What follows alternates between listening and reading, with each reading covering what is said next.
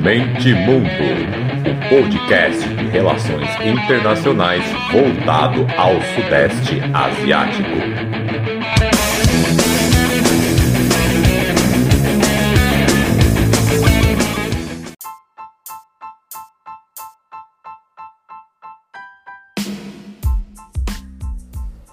Fala galera! Podcast Mente Mundo chegando!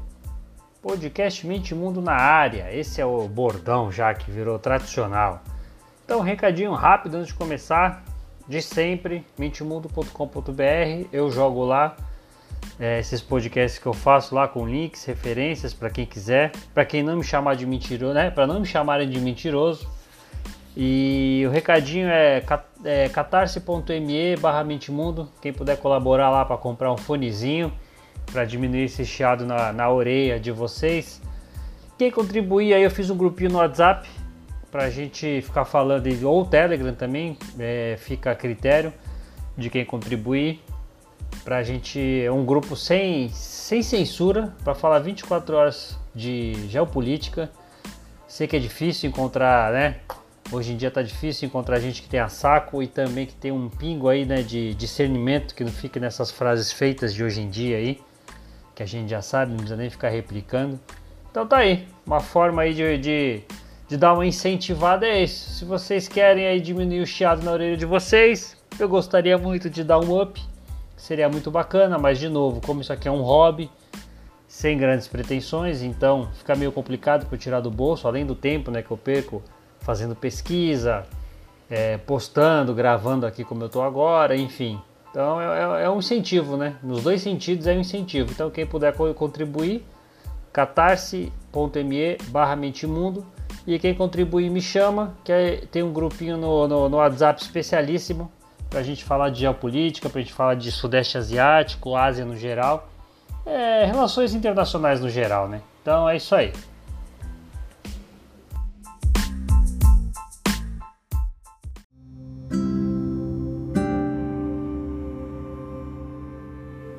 Episódio de hoje eu quero falar sobre o Vietnã. Como vocês viram, o nome do episódio é esse, meio clickbait, mas é a pura verdade. A maior economia emergente do mundo. E hoje, e aqui nesse episódio, eu vou, vou dizer aí, né, por quê? O porquê desse nome. Não, não é só um clickbait vazio, tem o seu belo fundamento.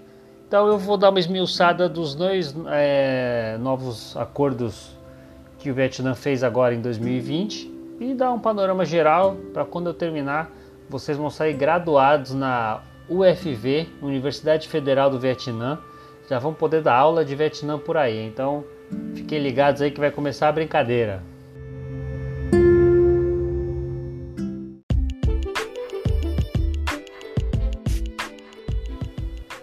Fevereiro de 2020, o Parlamento da União Europeia ratificou o acordo de livre comércio que fez com, com o Vietnã, é chamado de EVFTA. É o segundo entre a União Europeia e um país da ASEAN, o primeiro foi Singapura. A União Europeia é o segundo maior mercado de exportação do Vietnã, fica atrás somente dos Estados Unidos e representa aí em torno de 17% das exportações do Vietnã enquanto os produtos vietnamitas representam apenas 2% das importações totais da União Europeia. É, o valor das importações da União Europeia do Vietnã aumentou bem, de 8 bilhões e meio mais ou menos para 42 bilhões e meio entre 2008 e 2018. Então, num período curto aí de 10 anos, a gente está falando de 8 para 42. Agora, na outro acordo que eu quero falar mais é também sobre o Reino Unido, esse sim, quentíssimo, saído do forno. Na virada do ano agora, o Reino Unido fechou um acordo similar com a nação asiática, pegou aí o esqueleto aí da, da União Europeia e já, já entrou também na brincadeira. O, aí o acordo é chamado de o que? VTFA. É, o Vietnã é o segundo maior exportador do Sudeste Asiático para o Reino Unido, só fica atrás da Tailândia e o comércio bilateral entre eles aí está em torno de 6,7 bilhões. Esse valor refere-se ao ano de 2019, claro, né? 2020 ainda não está fechado. É, o timing dos acordos é perfeito, tem a necessidade operacional de impulsionar a economia de todos os lados, né? Além da pandemia, em especial nesses casos aqui, a gente tem a Europa passando por esse período de incerteza pós-Brexit. Então, tanto o primeiro acordo que eu comentei, que é com a União Europeia, quanto o segundo, o Reino Unido já logo correu para fechar um acordo também com o Vietnã, é por causa dessa, desse cenário de incertezas. Do outro lado, Hanoi tem sido uma das grandes entusiastas da globalização, né? O país conseguiu se transformar em um país isolado e uma das economias mais integradas com, com as redes globais aí de comércio. O comércio total do Vietnã em 2019 foi de 518 bilhões de dólares em mercadorias e 50 bilhões de dólares em serviços. A previsão de, do crescimento para 2020 ficou aí, previsão de crescimento ficou em previsão porque ainda não está totalmente fechado, mas estabelecer aí 4,8%, o que é muito, né? Está falando de um ano pandêmico que meia dúzia de países teve crescimento positivo e para 2021 a estimativa é de mais de 6%.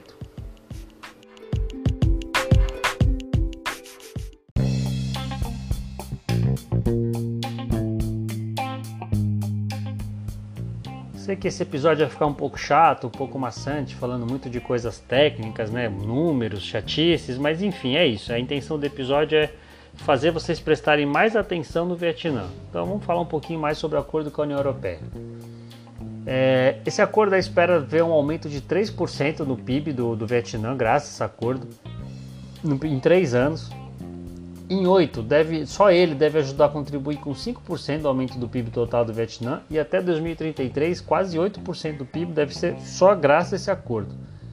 As exportações da União Europeia devem aumentar 20% em 2021 e o número deve duplicar em 2025. E também tem estudos já que falam que o, trabalho, o salário dos trabalhadores para trabalhos comuns deve aumentar em torno de 10, 12, 13% devido a essa nova demanda Estima-se também que cerca é, que trabalhadores vão trabalhadores qualificados também vão aumentar cerca de 13%. O acordo pode ajudar a tirar 800 mil pessoas da extrema pobreza até 2030. Por outro lado, a União Europeia também ative, é, atinge um objetivo estratégico de longo prazo, que é alargar sua influência é, nos mercados da ASEAN. Estima-se aí também que investidores da União Europeia têm investido mais ou menos 24 bilhões em, cerca, em mais de 2 mil projetos ao todo no Vietnã só em 2018. Os investidores da União Europeia atuam em 18 setores mais ou menos, manufatura, eletricidade, setor imobiliário. Então também espera-se aí com esse acordo somente é, setores aí de energia sustentável, tecnologia, financiamento de crédito também deve aumentar. O acordo prevê ao longo, a longo prazo aí mais, quase 99% de todas as tarifas entre, entre eles é, vai, vai cair. O Vietnã deve liberar mais ou menos aí 65% dos direitos de importação sobre as exportações da União Europeia. Isso aí no período de, de 10 anos, né? Aí alguns produtos agrícolas sensíveis aí considerados para os dois lados não vão ser totalmente liberalizados. A União Europeia ofereceu aí o que eles chamam de cotas tarifárias, né, para arroz, milho, alho, cogumelos, açúcar, amido de mandioca, atum enlatado, mas não vai entrar nesse pacotão aí de praticamente o fim de todas as tarifas. Sobre barreiras não tarifárias, o acordo reduz ou até elimina algumas barreiras aí no setor não tarifárias, né, no setor automotivo, sobre licenciamento de importação e exportação, vão unificar né, procedimentos. É, novamente não entra produtos agrícolas no caso, né? E no setor de serviços tam, cobre aí uma ampla gama de, de, de partes. Aí vem serviço financeiro, empresarial profissional, comunicação, serviço postal, construção, engenharia, saúde, educação, serviço ambiental, enfim. Uma infinidade, também tem é interessante falar também de regulações bancárias, né? E que pode ajudar a entrar o capital estrangeiro e de propriedade intelectual no país.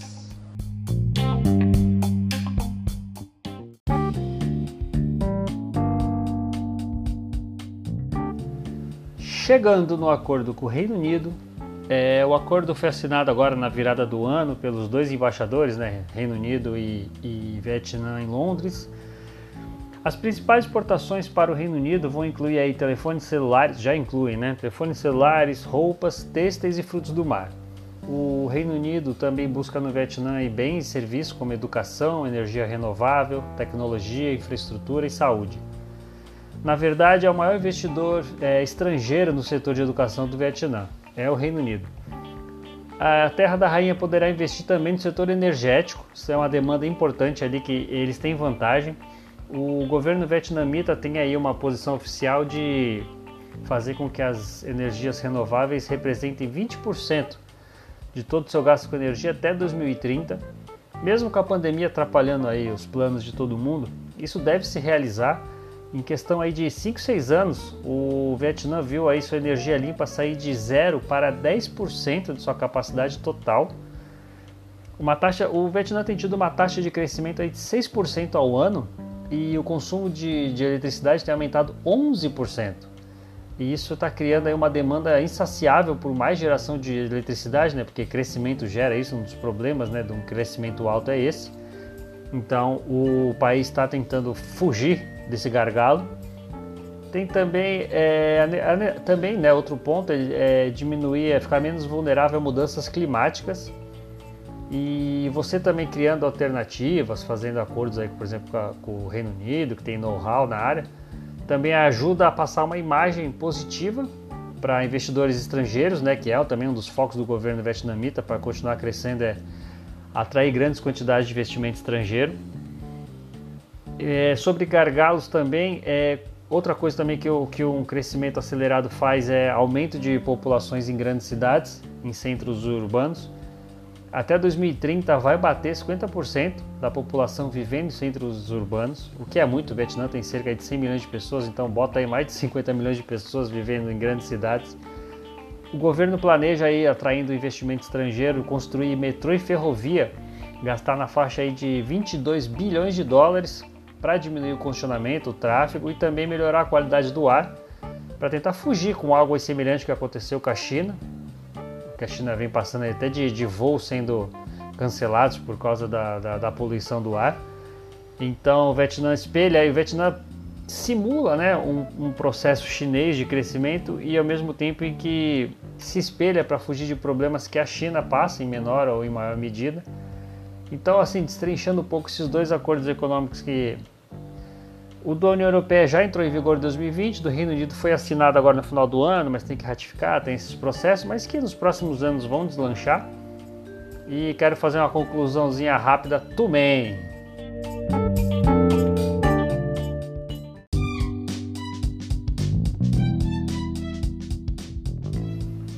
Então, na conclusão, quero trazer uns dados, é, umas análises, tudo misturado aí, tudo junto e misturado, mas nunca embolado, já diria latino para enfatizar o peso do Vietnã e por que, que eu considero a maior economia emergente do mundo. Então vamos lá. É, além dos acordos citados, ele tem um acordo de peso com os Estados Unidos, um acordo econômico bilateral. Multilateral tem o RCEP, que tem um episódio aqui, se vocês quiserem ouvir, que é o maior acordo da história da humanidade, e é inclusive o nome do episódio. Tem também o CPTPP, foi um acordo ali de Ásia-Pacífico que pegou aqui né, o Chile, Peru e que meio que substituiu o TPP lá que o Trump saiu do acordo que o Obama fez e criou outro. Tem também o seu peso, sua relevância. Tem também o ponto estratégico, é, é o fato do, do, do, Vietnã ter condições de receber inúmeras empresas que desde que estourou o problema da Covid tentam diversificar sua produção e ficar menos dependentes da China, né, da, famosa cadeia global de suprimentos. O Vietnã tem uma desconfiança histórica com Pequim e a mão de obra barata que ainda tem no país, a alta qualificação, alto nível de escolaridade que tem por ali, então faz do país o, o favorito. Muita empresa já saiu da China desde o começo do ano passado e foi para o Vietnã. Tem gente que fala que o Vietnã é a próxima China, ou mini China. Acaba vendo por aí alguns analistas brincando com esses termos. O país também é cortejado militarmente por causa do seu posicionamento estratégico ali no Mar do Sul da China. Tentar frear o avanço político, econômico e militar chinês é prioridade de Estado para os Estados Unidos, principalmente, mas dá para dizer para o Ocidente em geral, até porque os Estados Unidos lidera aí o, Ocidente, muitas vezes a Europa não palpita muito. É, o Vietnã está na ASEAN, né? E é seduzido pelo Quad. Se você não sabe o que é o Quad, também tem um episódio lá, Pandemia e o Século Asiático. Eu falo sobre o Quad. basicamente é uma aliança militar entre Estados Unidos, Austrália e Índia para tentar dar um sustinho na China. Paralelo a isso, o Vietnã também vem fortalecendo, vem criando e fortalecendo exercícios militares com a Índia, que é outra rival histórica dos chineses. Então é isso, é economicamente, é, geograficamente, o, politicamente o Vietnã tem se posicionado aí, tem se aproveitado do sentimento anti-China que tem surgido, tem criado boas bases para puxar para ele todo esse, é, como é que fala, a produção mundial que está na Ásia, né? ele tem tentado trazer boa parte dessa produção mundial que está na Ásia para ele. Então é interessante isso acompanhar. Tem uns dados interessantes também, é, dados aqui de acordo com, com, o Banco Mundial, tá? Mais de 45 milhões de pessoas foram tiradas da pobreza nos últimos anos. As taxas de pobreza extrema caíram de 70% para menos de 6%. No IDH mundial, o Vietnã é o 48º em todo o Sudeste Asiático, só fica atrás de Singapura. Recebeu pontuações altíssimas no Programa de Avaliação Internacional de Estudantes, o PISA, que o Brasil sempre passa vergonha. Então, entre 2012 e 2015, o desempenho do Vietnã ficou acima da maioria dos países da OCDE. É por isso que ele também. É isso faz é, muitas empresas é, pensarem em ir para o Vietnã, porque é um, é, um, é um processo parecido com a China. Por que, que muita empresa foi para a China? Não é só porque ela tem muita gente, mão de obra barata porque você precisa ter qualificação, as pessoas precisam ser no mínimo alfabetizadas, enfim. O Vietnã consegue suprir essa necessidade. É, cerca de 99% da população tem acesso à energia elétrica e acesso à água potável passa dos 70% para os moradores rurais e 95% para os urbanos, ou seja, o Vietnã já deu um banho tudo quanto é índice pegar do Brasil, já passou a gente faz tempo. A política que o Vietnã implementou é a chamada de Doi Moi, que é que está por trás desse sucesso. Se jogarem no Google e dar uma pesquisada, é mais ou menos um processo similar ao que o Deng Xiaoping fez ali na, na China, no final dos anos 70. O Doi Moi foi criado em 86. É uma simulação da China e ao seu modo também, é, não copia 100%, é uma economia de mercado de orientação socialista.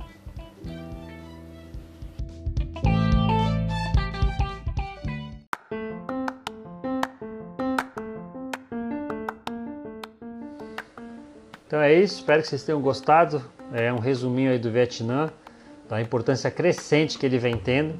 Pouca gente está dando, prestando atenção nisso que está acontecendo ali. É, é, um postamento interessante, que é um país descon, é, naturalmente desconfiado, historicamente da China, historicamente, mas na história mais recente com os Estados Unidos. Então vai ser interessante olhar o posicionamento dele nessas questões aí tratadas. Daqui a algumas horinhas vai estar lá em mentemundo.com.br esse texto com os links que eu peguei todos esses dados que eu joguei aqui. Então, de novo, quem puder ajudar, catarse.me barra Mentemundo, comprar um microfoninho e fazer parte de um grupo maroto para a gente falar de relações internacionais 24 horas por dia. Aí, recadinho de sempre de novo, compartilhar, mandar para os miguxos, dar uma força, seguir nós nas redes sociais no Instagram eu estou brincando de fazer uma enquete por dia sobre o Sudeste Asiático, então tem sempre uma perguntinha lá, uma, uma curiosidade sobre o Sudeste Asiático, então segue a gente lá também no Instagram, Mentimundo 1. Então agora no Story sempre vai ter uma novidade. Outros projetos estão no papel aí em vias de sair. Então, como diria o poeta, o Deus maior da Baixada Santista, aqui onde eu resido, fique ligado!